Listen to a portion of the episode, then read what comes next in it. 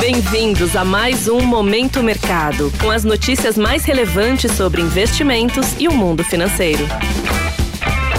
Muito bom dia para você ligado no Momento Mercado. Eu sou o Felipe Médici e bora para mais um episódio desse podcast que te informa e te atualiza sobre o mercado financeiro. Hoje vou falar sobre o fechamento do dia 13 de novembro, segunda-feira, e da agenda e abertura dos mercados de hoje. Cenário internacional. No mercado internacional, o dia foi de fechamentos mistos. No velho continente, a maioria das bolsas fecharam no campo positivo, em um dia de agenda esvaziada e com os investidores otimistas pelo encontro que haverá entre os presidentes dos Estados Unidos, Joe Biden, e da China, Xi Jinping, nesta semana. Já em Nova York, em meio a temores sobre a situação fiscal dos Estados Unidos, após a agência de classificação de riscos, Moody's, revisar para negativa a perspectiva da nota do país, os índices S&P 500 e Nasdaq recuaram.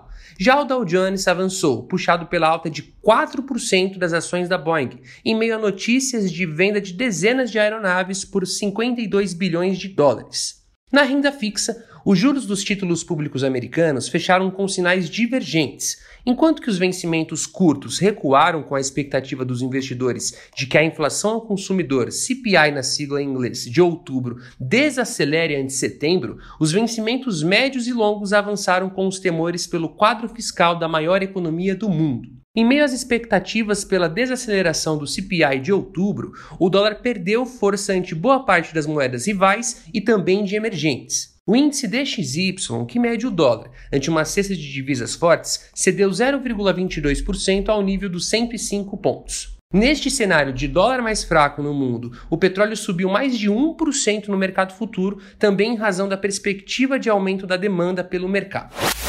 Cenário nacional. Por aqui, no câmbio, em dia de liquidez reduzida, com a agenda doméstica esvaziada e sem definições no quadro fiscal, o ambiente externo falou mais alto. Vindo de uma sequência de fortalecimento, o dólar teve um dia de acomodação e cedeu 0,14% ao nível dos R$ 4,90. Na renda fixa, com a possibilidade de alteração da meta de déficit zero para 2024 no projeto de lei das diretrizes orçamentárias nesta semana, os juros dos contratos de DEI futuro avançaram de forma moderada em todos os vencimentos. Assim, as posições tomadas, isto é, que se beneficiam da alta das taxas, foram favorecidas.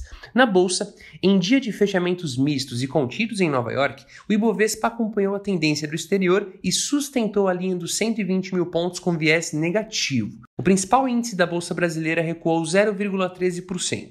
O índice foi penalizado por bancos e Vale, enquanto que Petrobras avançou mais de 2% em linha com a alta do petróleo, segurando o resultado do Ibovespa próximo da estabilidade. Assim, as posições compradas, ou seja, que acreditam na alta do principal índice da bolsa local, foram desfavorecidas.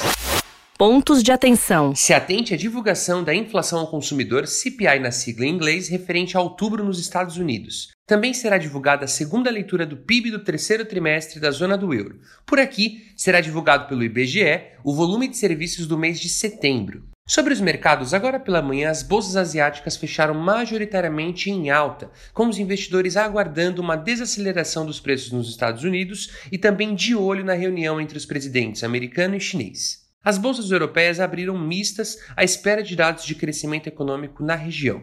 Os índices futuros de Nova York operam próximos da estabilidade com viés de alta à espera do CPI de outubro por lá. O EWZ, que é um fundo de índice que busca replicar o Ibovespa, opera no campo negativo na pré-abertura dessa manhã. Desta forma, termina o Momento Mercado de hoje. Agradeço sua audiência e um excelente dia. Valeu! Você ouviu Momento Mercado com o Bradesco. Sua atualização diária sobre cenário e investimentos.